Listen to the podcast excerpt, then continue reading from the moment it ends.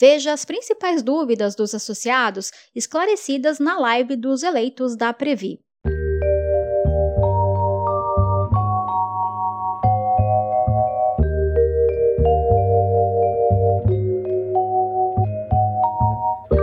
Na última live do ano realizada pelos eleitos da Previ, os associados puderam, entre outras questões, entender por que existe uma campanha para mudar o regime de tributação que beneficiaria os participantes do Previ Futuro, o risco da inflação para a Previ, além da forma como a entidade tem gerido os investimentos diante das múltiplas crises que atravessam o país.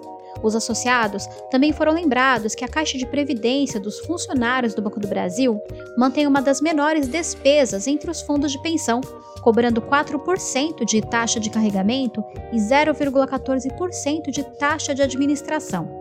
Ainda assim, a atual diretoria e conselheiros eleitos buscam uma redução maior da taxa de carregamento para 3,5%. Escute a seguir os principais trechos sobre esses temas que foram abordados pelos eleitos Luciana Banho e Márcio de Souza, respectivamente conselheira deliberativa e diretor de administração da Previ.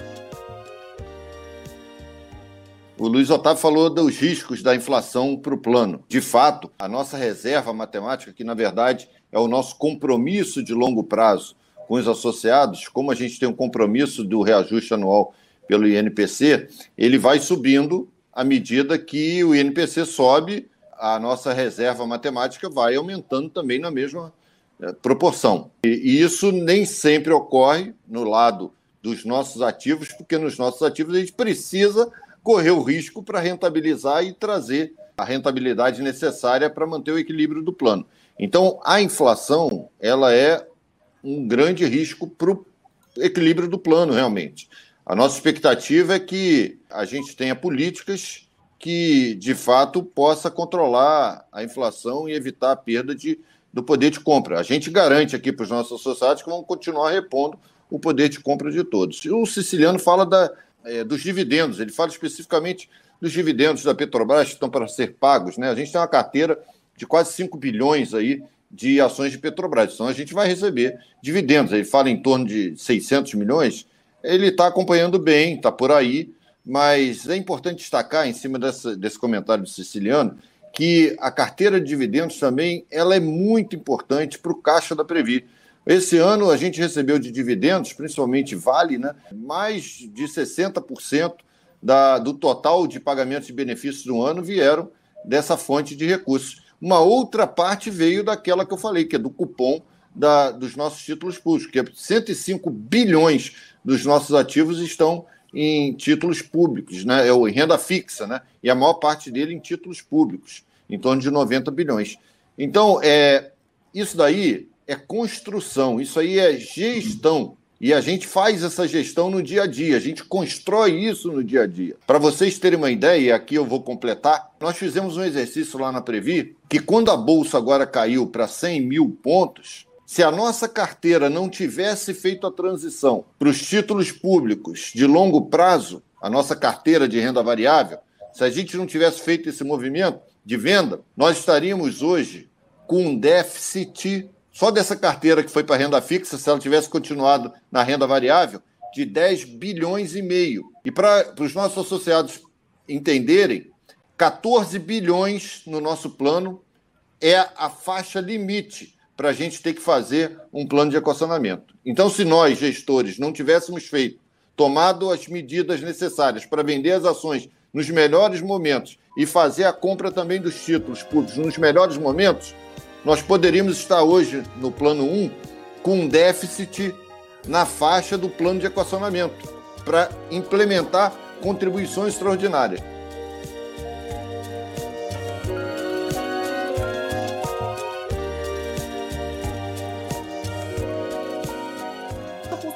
Administrativo da Previ já é um dos mais baixos do sistema de previdência complementar. A combinação das nossas taxas, como a gente é, já explicou em outras oportunidades, é a mais interessante para o associado, né? A gente consegue garantir no, no longo prazo um melhor retorno para o né, nosso associado. Isso porque, né, como a gente já falou também, a taxa de carregamento ela incide sobre o valor de cada contribuição, de cada aporte seu, enquanto a taxa de administração ela incide sobre o seu saldo total de conta. Então, enquanto maior esse saldo, né, maior o impacto dessa taxa de administração sobre ele. O que não significa, e eu sempre falo isso, né, gente, que a gente não tenha que constantemente perseguir por uma redução nessa taxa de carregamento.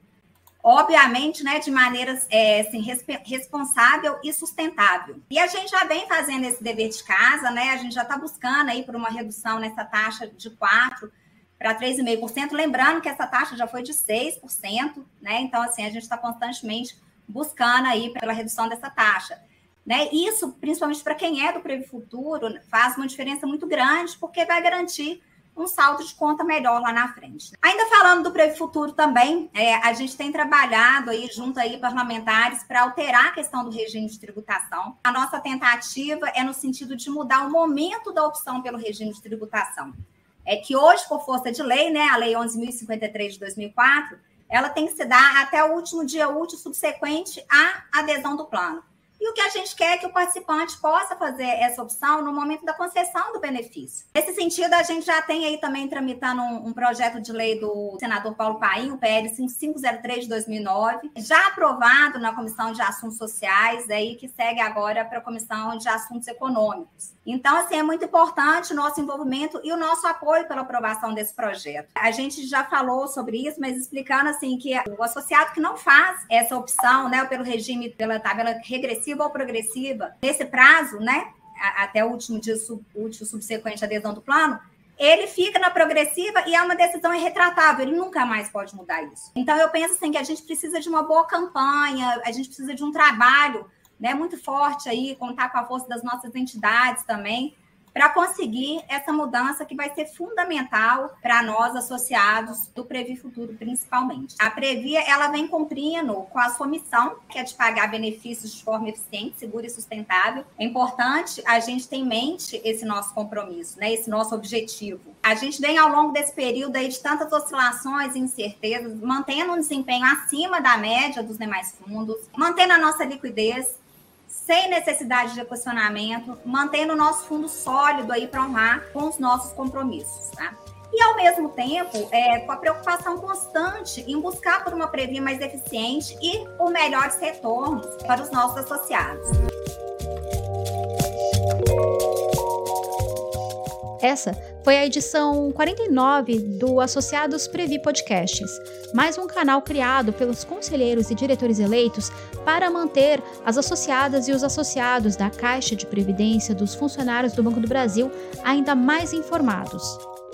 Se você ainda não maratonou o nosso canal, aproveite para escutar outros podcasts, como a edição 24, onde o ex-presidente da Previ Sérgio Rosa falou sobre os 117 anos da entidade, comemorados em 2021. Essa edição especial do Associados Previ Podcasts rememorou a história de lutas e conquistas dos funcionários do BB para criar e tornar o que a Previ é hoje, o maior fundo de pensão da América Latina. Até o próximo podcast, Associados Previ.